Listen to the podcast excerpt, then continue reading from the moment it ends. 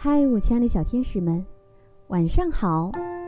欢迎收听微小宝睡前童话故事，我是橘子姐姐。今天呀，我要给你们带来的精彩故事名字叫《宝石哪里去了》。花公鸡捡到了一颗亮闪闪的宝石，它用嘴叼着，准备上街去卖掉。花公鸡走啊走。一条大河拦住了他的去路，他急得团团转。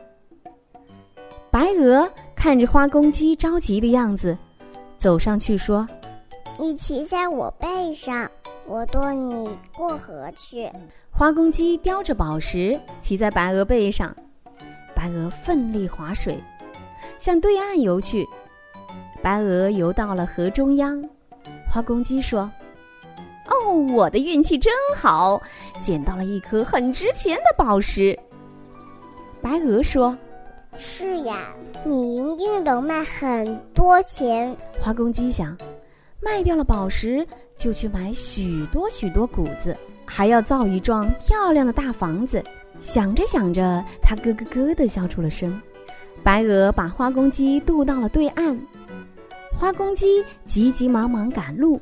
直奔街上，他对宝石店的金丝猴老板说：“哎，我捡到了一颗大宝石，请你帮我估个价卖掉。”金丝猴对花公鸡说：“好啊，请你把宝石拿出来看看吧。”金丝猴这么一说，花公鸡一下傻了眼，因为他的嘴里哪里还有什么宝石？他自言自语地说。我的宝石一直在嘴里叼着的，怎么就不见了呢？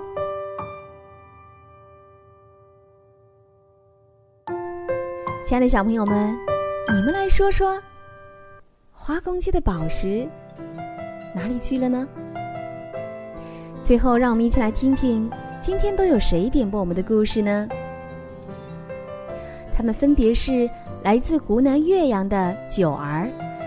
来自山东潍坊的刘大东，来自山东青岛的王一伟，来自江苏苏州的思源，来自湖南长沙的罗慧玲，来自河南郑州的郑希涵。